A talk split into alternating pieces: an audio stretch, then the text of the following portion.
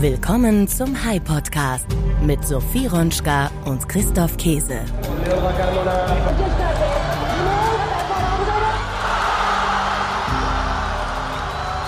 Ja, das war mal ein etwas anderer Einstieg heute, Sophie, oder? Ja, hallo Christoph. Das, was wir gerade gehört haben, das ist der Moment, in dem das entscheidende Tor gefallen ist beim Finale der Frauenfußball-Weltmeisterschaft am Sonntag. Genau, also der Moment, als der Treffer der Kapitänin Olga Carmona aus der 29. Minute den Spaniern eine 1 zu 0 Führung gegen England beschert hat, die sie anschließend dann vorzüglich verteidigt haben. Spanien ist also der neue Weltmeister. Eigentlich müsste man sagen, die neue Weltmeisterin im Frauenfußball. Hast du das vorgestern geschaut, Sophie? Ich war leider zum Zeitpunkt im Flugzeug auf dem Rückweg nach Berlin. Ich war nämlich in der Schweiz am Wochenende, aber ich habe es anschließend natürlich medial verfolgt. Und du, hast du es geschaut? Ich habe es nicht ganz gesehen, aber die entscheidenden Stellen, die habe ich mir tatsächlich im Fernsehen angeschaut. Es war richtig spannend. Kennst du denn noch das witzige Zitat von Frau Merkel, das sie in ihrer Neujahrsrede einmal gebracht hat? Ja, ich kann mich tatsächlich dran erinnern. Es war Ende 2005, das Datum habe ich nochmal nachschauen müssen, aber es war 31. Dezember 2005, das Jahr 2006 stand vor dem Anbruch. Und das war die erste Neujahrsansprache, in der ich lachen musste. Und zwar nicht über die Bundeskanzlerin, sondern mit der Bundeskanzlerin, weil die Anmerkung, die sie da machte, die war wirklich geistreich. Genau, und was sie dort gesagt hat, war, Zitat, natürlich drücken wir unserer Mannschaft die Daumen und ich glaube, die Chancen sind gar nicht schlecht. Die Frauenfußballnationalmannschaft ist ja schon Fußball-Weltmeister und ich sehe keinen Grund, warum Männer nicht das Gleiche leisten können wie Frauen. Ja, ja, Zitat das ist Ende. Witzig, was sie gesagt hat, oder? Damals waren wir ja. damals war Deutschland tatsächlich Frauenweltmeister und die Männer haben versucht, dem hinterherzukommen, bekanntlich mit überschaubarem Erfolg. Darum geht es heute. Genau, es soll eben unter anderem um Fußball gehen. Wir starten einfach mal direkt in die Folge, oder? Auf geht's. Der High Podcast mit Sophie Ronschka und Christoph Käse.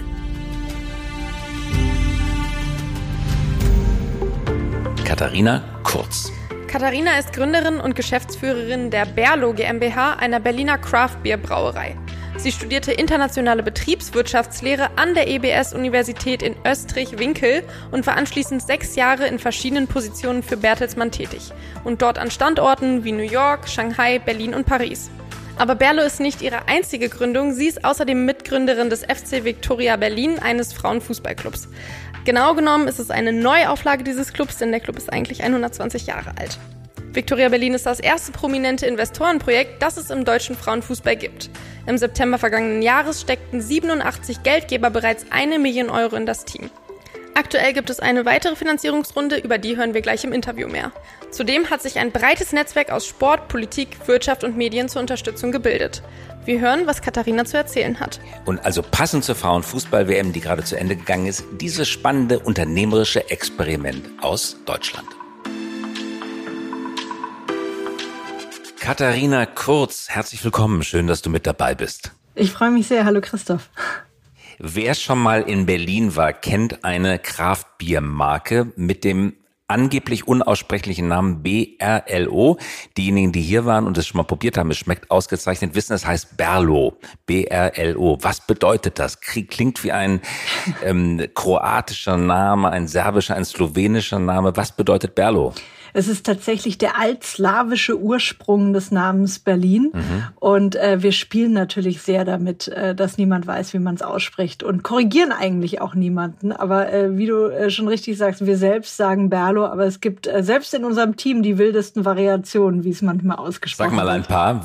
Wie kann man es noch aussprechen? Birlo äh, sagen natürlich viele Brillo, äh, äh, Brolo gibt's auch. Also ich weiß auch nicht. Und dann je nachdem, wenn man aus, aus verschiedenen Ländern kommt, wird das auch noch mal mal sehr, äh, sehr spannend ausgesprochen. viele denken auch, es steht für Berlin Love. Das finde ich auch schön. Mhm, auch interessant. Wir werden heute nicht über Bier reden, zumindest nicht so viel, sondern wir werden über Fußball reden, ganz speziell Frauenfußball. Dar darauf kommen wir gleich zu sprechen. Aber bevor wir das tun, die Gründungsgeschichte von Berlo ist faszinierend. Du warst auf einer Auslandsreise unterwegs, ich glaube 2014, und hast dich verliebt in den Gedanken Craft Beer und hast dir als Traum in den Kopf gesetzt, eine eigene Craft Beer Brauerei zu gründen. War das so? Das war tatsächlich so. Ich stand äh, gerade zwischen Jobs und wusste nicht so ganz, wie es weitergeht, wollte irgendwie nicht mehr zum Konzern ähm, und ähm, hat mich total total in dieses Craft Beer in Australien verliebt, weil ich so kreativ und spannend fand und dachte, ich mache das irgendwann mal in meinem Leben als Nebenprojekt. Und das Ganze, wie es so manchmal im Leben kommt, äh, man stolpert über etwas oder geht um eine Ecke und auf einmal habe ich nur noch Bier überall gesehen und äh, mit einem Freund aus Studienzeiten haben wir das tatsächlich ein paar Monate später dann schon äh, gemeinsam auf die Beine gestellt und sind einfach mal losgerannt. Das hat sich so ein bisschen verselbstständigt. Trinkst du gerne selbst Bier oder hast du selber gerne Bier getrunken ja. früher? Ja, ich habe schon immer sehr hm. gerne Bier getrunken. Also ich war auch immer die, die im äh, im Restaurant, äh, weißt du, wenn man so weiße Tischdecke Restaurant, dann dann sind vor allem, glaube ich, viele Frauen denken immer, ah, da sollte ich jetzt eigentlich eher einen Wein bestellen. Da war ich schon immer die, die auch gerne einfach mal einen Pilz getrunken hat. Mhm. Also, ähm, aber ich hatte keine familiäre äh, Vorbelastung äh, in der in der Brauereibranche. Aber ich fand das Thema Bier total spannend und vor allem fand ich spannend, wie langweilig das in Deutschland geworden ist, ja, obwohl wir ja so eine mhm. Biernation sind. Wenn man ins Ausland geht und sagt, man kommt aus Deutschland, dann kommt ja eigentlich Fußball, Autos und Bier. Ähm, und äh, genau, also irgendwie hat sich das so in den letzten 30 Jahren wahnsinnig angeglichen und mhm. mir fehlte so die Kreativität und Emotionalität und Vielfalt vor allem. Genau, das hat sicherlich auch mit der Massenproduktion zu tun. Erklär uns doch bitte mal wirtschaftlich, wie, funktioniert ökonomisch eine Kraftbierbrauerei? Weil die großen Brauereien, die sagen, wir müssen riesige Hektolitermengen absetzen. Wir müssen Lieferverträge mit äh, Gaststätten rund um das Land abschließen, um den Hektoliter Durchsatz zu erreichen, den wir brauchen, um wirtschaftlich zu werden. Und jetzt kommt eine Kraftbierbrauerei mit ein, zwei Kesseln und braut kleine Mengen, immer noch große Mengen in eurem Fall, aber aus Sicht einer großen Brauerei wie Heineken oder Beck sind es natürlich kleine Mengen. Wie funktioniert das? Ja, das sind tatsächlich wahnsinnig kleine Mengen im Vergleich. Äh, wir haben zum Glück mehr als ein, zwei Kessel, aber im Prinzip äh, schlummert in jedem Kessel ein anderes Bier, was natürlich wahnsinnig ineffizient ist. Und wie du schon sagst, äh, bei den großen Brauereien geht es vor allem um Skaleneffekte. Es geht darum, das Bier irgendwie ein, zwei Stunden noch schneller in die Flasche zu bekommen, weil das bares Geld ist. Und im Vergleich dazu produzieren wir natürlich maximal ineffizient, könnte man sagen. Ähm, das heißt, es geht am Ende vor allem über den Preis. Das heißt, auch unser Bier kostet sehr viel mehr im Handel. Wir stehen da so pro Flasche für 1,99. Ähm, wobei man dazu auch sagen muss, da haben wir auch echt ein Problem, dass wir in Deutschland sind, weil wir sind eigentlich der Markt mit dem günstigsten Bier. Also Bier ist hier fast ein Was Commodity. Kostet typisches Bier, so ein Krombacher oder so im Laden, was kostet das ungefähr? Also so ein 24er Kasten von den großen Marken, ob das jetzt Krombacher oder Warstein oder Bitburger ist, ähm, es gibt immer Preisschlachten. Das heißt, so ein Kasten steht eigentlich für 9,99 90 bis 11,99 ähm, im Regal. Mhm. 24 Flaschen. Und dann äh, Mit Pfand oder ohne Pfand? Ohne Pfand. Ohne Pfand. Pfand kommt noch drauf. Genau. Mhm. Und was kostet ihr? Äh, wir sind bei pro Flasche tatsächlich bei 1,99, versuchen jetzt runter zu gehen, auch, also wir gehen jetzt über, über Four Packs, ähm, versuchen da auch so ein bisschen attraktiveren Preis äh, zu bekommen.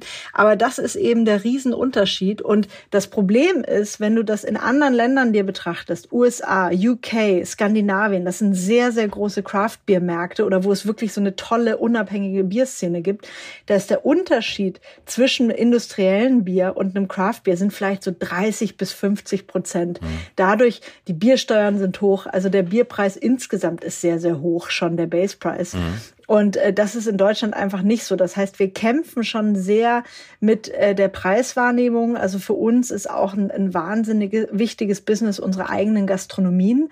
Ähm, das heißt, wir haben mhm. drei, bald vier eigene Gastronomien äh, am Gleisdreieck, einen riesigen Biergarten. Und das gehört schon auch mit äh, in den wirtschaftlichen Mix dazu. Im Aber KDW für, seid ihr vertreten, ja, richtig? Ihr seid genau. im, ja.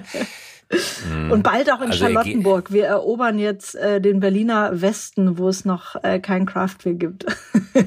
Ist das so? Noch kein Craftbier im Berliner Westen? Oder wenig. da, wo ihr hingeht, gibt es noch kein Kraftbier? Also wenig, ne? Es gibt so, ähm, hm. wenn man sich so die Craftbier-Kneipen anguckt, also viel so Prenzlauer Berg, Kreuzberg, Neukölln, Friedrichshain. Und ähm, der, der Berliner Westen ist da eher noch so ein bisschen äh, konservativer unterwegs. Und äh, das Siehst versuchen wir jetzt mal aufzubrechen.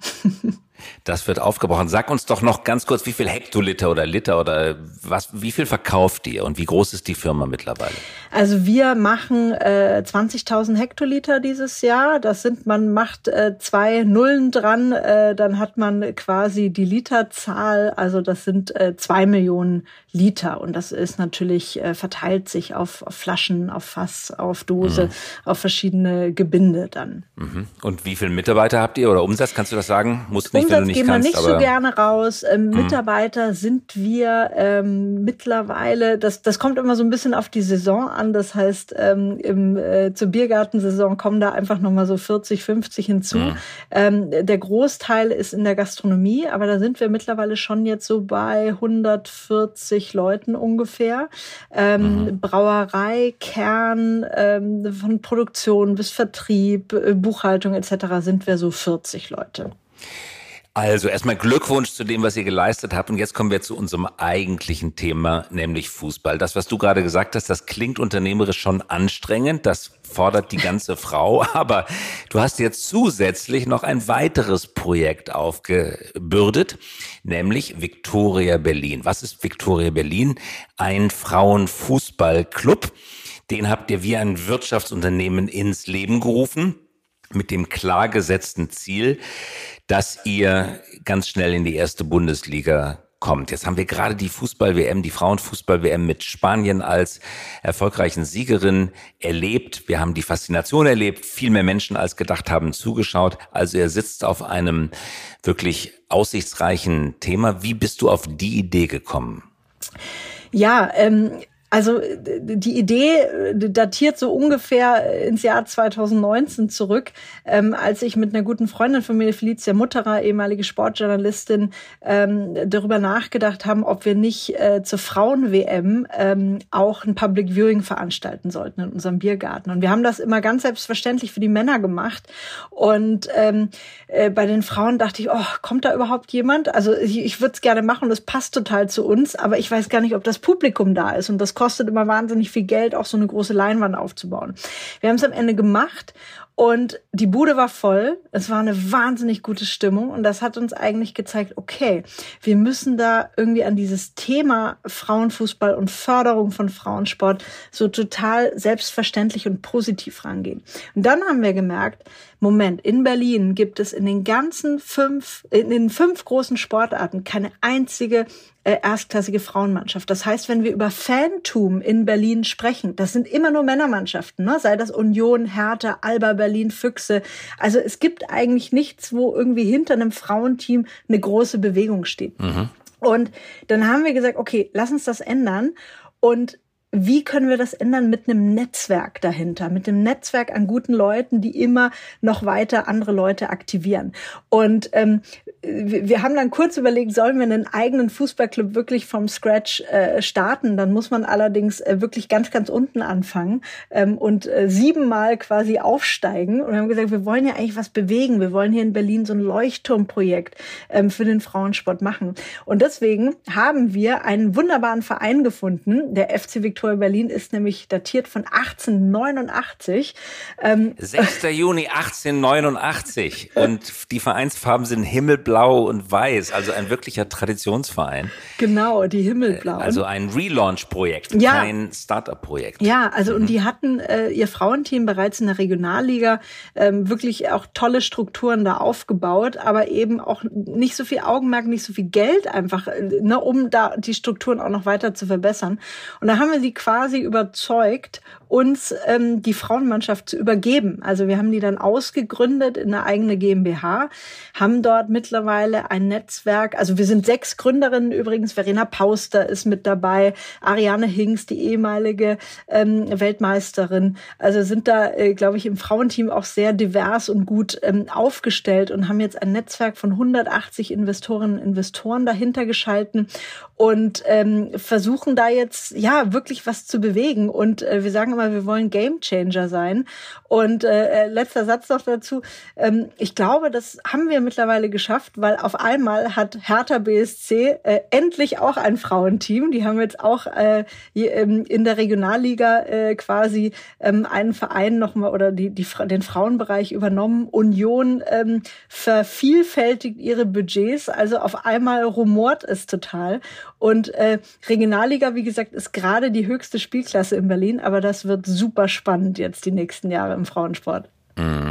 Jetzt hast du gerade etwas ganz Wichtiges so ein bisschen im Nebensatz gesagt. Das ist ein Verein, Victoria Berlin, FC, also Fußballclub, klassischer Verein. Ihr habt die Frauenmannschaft ausgegründet in eine GmbH, habt eine Kapitalrunde gemacht. So etwas wie eine Kapitalrunde gibt's bei Vereinen gar nicht, geht also nur in einer Kapitalgesellschaft, in einer GmbH. Warum, warum das? Viele andere Fußballvereine sind kommerziell ausgerichtet, obwohl sie Vereine sind. Große Sponsoren stecken oft dahinter, sind oft Eigentümer der Vereine, lassen es aber bei der Rechtsform des Vereins. Ihr seid auf eine GmbH gewechselt. Macht richtig Kapitalrunde, wie man es kennt aus der Start-up-Szene. Warum? Also viele der großen Vereine haben ja trotzdem irgendwie noch eine, eine, eine Kapitalgesellschaftsstruktur nebenbei, wo sie quasi so den Spielbetrieb dann, dann auch organisieren. Und für uns war natürlich wichtig, ähm, also natürlich gehören wir zum Verein äh, FC Victoria Berlin und auch bei, bei den Frauen gibt es die 50 plus 1 Regel. Das heißt, ähm, die Stimmrechte liegen äh, zur Mehrheit auch beim Verein. Das heißt also auch eine ganz, ganz ähm, enge Abstimmung wichtig. Aber diese Ausgründung in die GmbH ähm, erlaubt uns natürlich auch eigenständig wirtschaftlich zu arbeiten. Und das ist auch das, was wir zeigen wollen. Wir wollen zeigen, dass der Frauenfußball auch ein Business Case sein wird. Er ist es heute noch nicht, ja, weil ähm, auch wenn man sich die die großen äh, die Vereine in der ersten Bundesliga anguckt, das ist alles ein Zuschussgeschäft ähm, von den Männern. Ja, das heißt, äh, da wird jetzt natürlich viel rein investiert, aber es existiert meist keine eigene Vermarktung. Ähm, das heißt, die laufen eigentlich alle noch defizitär.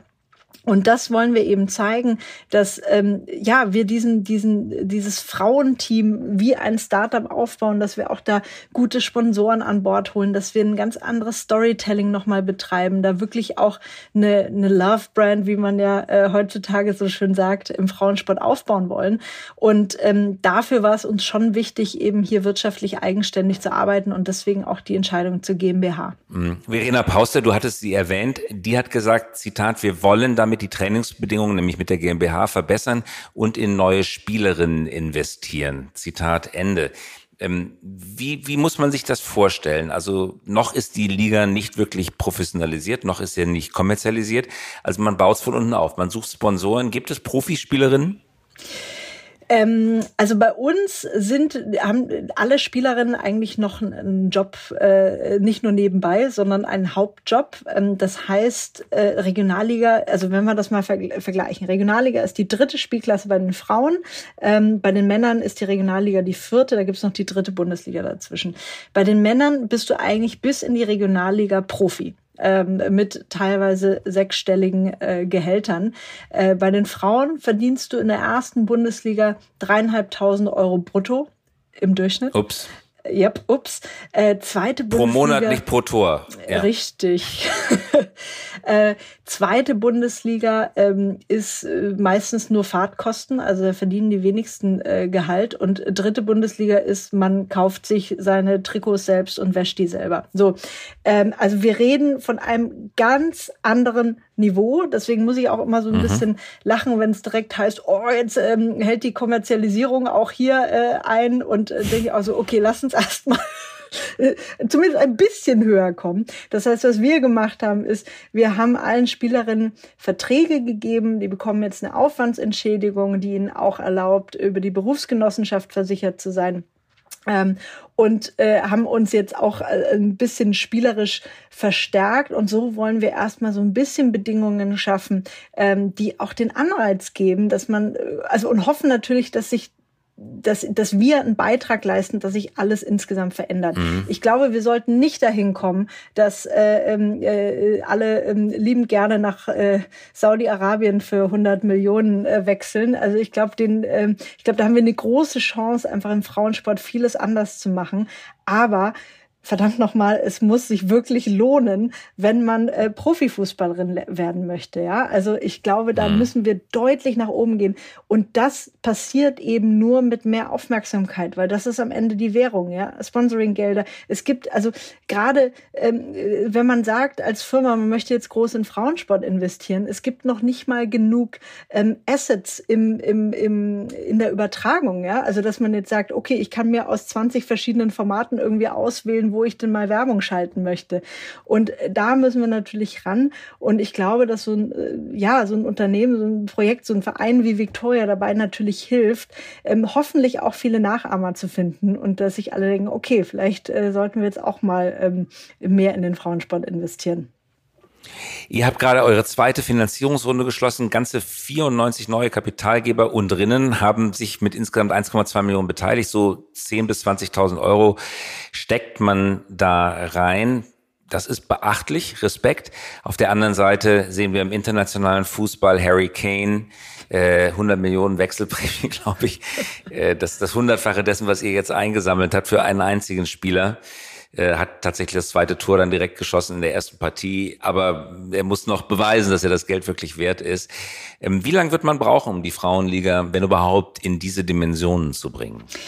Also wie gesagt, ich hoffe nicht, dass es in die gleichen Dimensionen kommt. Ähm, und ich glaube, mhm. wir haben da auch echt die Chance, nochmal so einen anderen Fußball äh, zu definieren, ja, in, in sehr viel familienfreundlicheren Fußball. Also das merkt man wirklich, egal ob man erste Bundesliga oder bei uns ins Stadion kommt. Es ist einfach ein ganz anderes Feeling, ja. Es ist irgendwie, wie gesagt, man kommt mit mit Kids und Hund und ähm, hat irgendwie einen, einen guten Fußballnachmittag.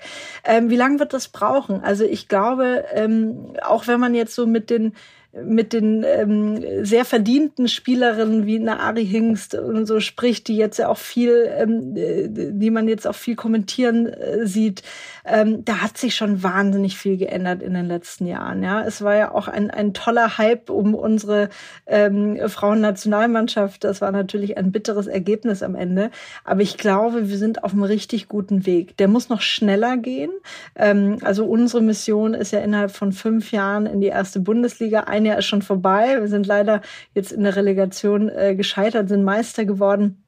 Ähm, aber ich glaube schon, dass wir da in den nächsten drei, vier Jahren deutliche Veränderungen sehen mhm. werden. Also man sieht jetzt auch, das Niveau bei der WM war fantastisch. Mhm. Ähm, also ich glaube, dass das haben auch alle gemerkt, so, oh, okay, die, die ganz großen Frauenfußballnationen sind nicht mehr nur die, die alleine oben mitspielen. Ja? Also selbst die kleineren Nationen haben ein ganz hervorragendes Niveau gezeigt. Und das heißt, das ist eigentlich toll, dass hier schon eine, eine richtige Professionalisierung gerade einhergeht. Und man merkt auch ja, wie die Australier, also Fußball ist ja eigentlich überhaupt nicht Nationalsport dort. Und was das da jetzt bewegt hat, und äh, ich glaube, das war das Halbfinale war die höchste jemals gemessene Einschaltquote in Australien.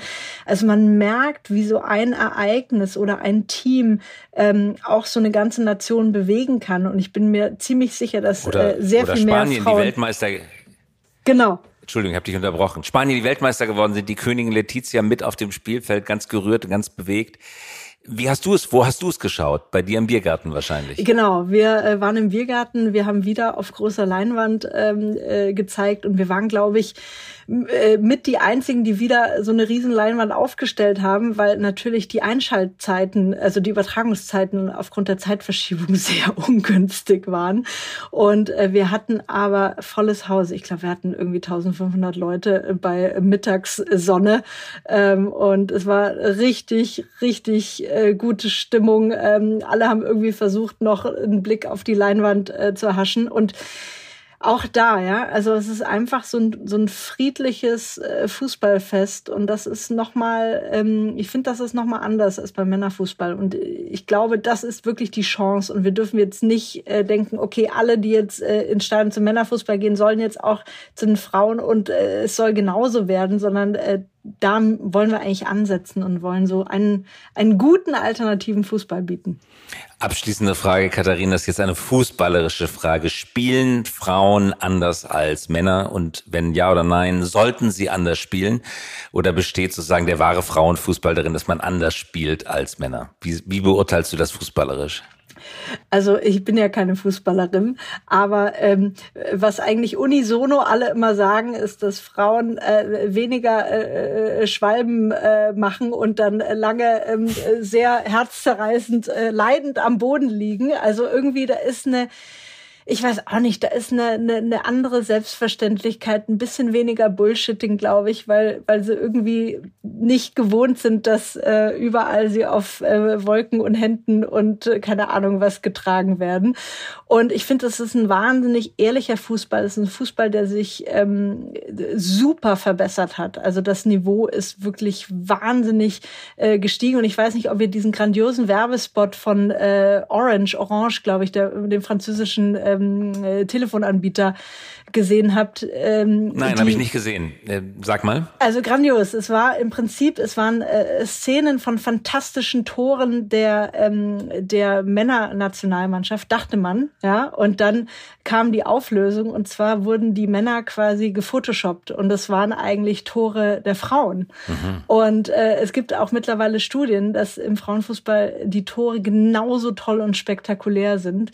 Und natürlich gibt es einen physischen Unterschied. Aber das Spiel ist genauso spannend, die Tore sind genauso gut.